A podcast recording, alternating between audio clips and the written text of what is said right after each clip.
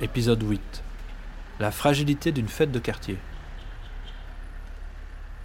Toutes les personnes du quartier avec qui j'ai pu me lier n'ont pas tourné le dos à leurs attaches d'origine. Mais elles ont doublé ces origines d'un espace nouveau, fragile, un élan que nous avons choisi d'appeler Avantipoge.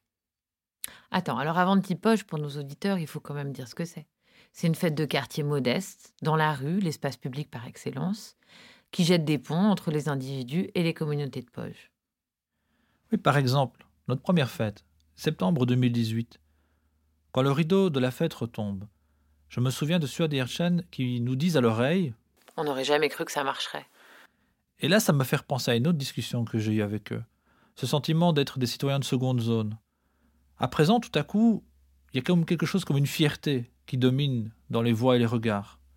Ça me rappelle aussi donc cette phrase de Guy, il faut mettre les choses ensemble. Si tu lui donnes un pouvoir, il est quelqu'un. T'as raison, grâce aux efforts conjugués de Nurten, Assier, Abi, Erchan, Rachid, Charlotte, Suat, Annick, Jenny, toi, moi, ben on s'est retrouvés à plus de 200 dans cette fête de rue. Et je me rappelle que c'est redevenu ce jour-là un lieu où on pouvait s'arrêter, s'asseoir, discuter, prendre le temps. Finalement, il n'y a pas de société s'il n'y a pas concrètement du temps et de l'espace pour accueillir cette société. Et donc, face aux hommes et aux femmes qui nous interpellent Et qui nous disent euh, ici, là, dans cette ville, ce quartier, elle est où ma place? Notre réponse, ce n'est pas Ah oui, oui, oui. ou quelque chose comme Euh, tout de suite, tout de suite. mais avec toi, Louise, avec Lara, avec d'autres, notre réponse, ça sera quoi? On pourrait leur dire euh, ça va être quelque chose et avec nous.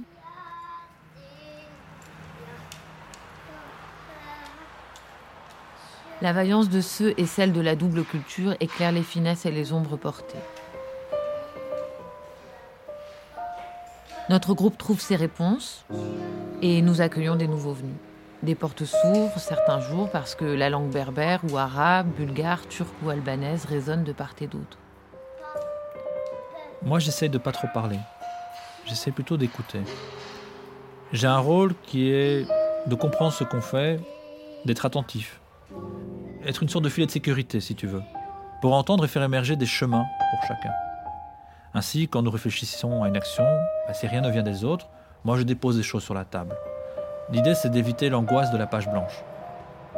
Il arrive également que, bah, je tranche, pour ne pas que le groupe s'enlise. Surtout, chacun doit trouver sa place, son désir d'être là, son autonomie.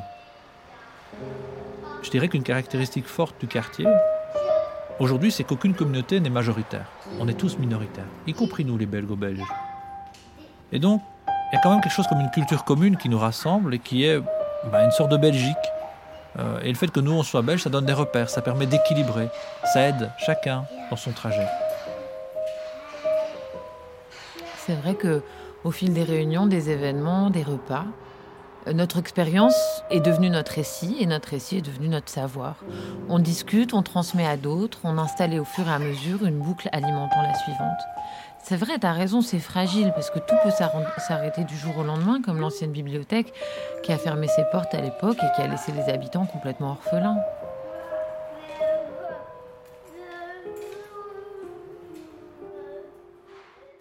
Ça nous a coupé de tout, La bibliothèque. la bibliothèque.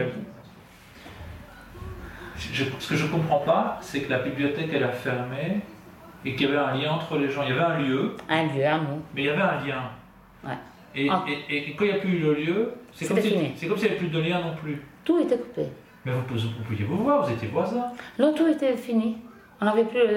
comme si ça a été dit, c'est fini, maintenant tout le monde se débrouille toute seule. On était venus des robots. Parce qu'à ce moment-là, j'étais en coiffure. On était devenus des robots, c'est école, travail, maison. École, travail, maison, c'était ça. hein. On n'avait plus rien, on a perdu tous nos contacts ici, tout le monde s'est perdu. Hein. Ça a été une coupure énorme. Énorme ici.